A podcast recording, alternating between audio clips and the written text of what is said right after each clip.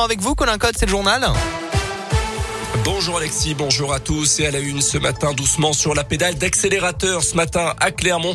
Nous sommes le 1er décembre et c'est à partir d'aujourd'hui que la vitesse maximale autorisée est abaissée à 30 km heure dans 86% des rues de la ville.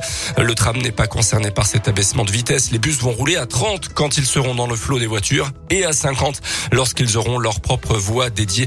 La carte complète des axes concernés est à retrouver sur radioscoop.com. Trois individus interpellés en flagrant délit de cambriolage à Rion dans la nuit de lundi à mardi d'après la montagne.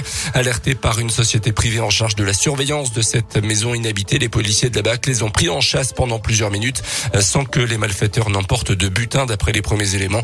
Ils ont reconnu une partie des faits et seront bientôt euh, convoqués devant la justice. Dans le reste de l'actu, la situation sanitaire s'aggrave sur le front du Covid. En France, a reconnu hier Olivier Véran, le ministre de la Santé.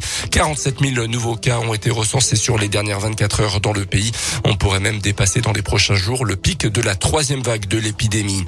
À retenir également les débuts agités du candidat Éric Zemmour à la présidentielle. Candidat hier midi, il était l'invité le soir même du 20h de TF1 et n'a visiblement pas apprécié du tout les questions posées par le journaliste. Il a évoqué une interview de procureur, une escroquerie intellectuelle accusant le journaliste, je cite, d'avoir voulu faire son malin.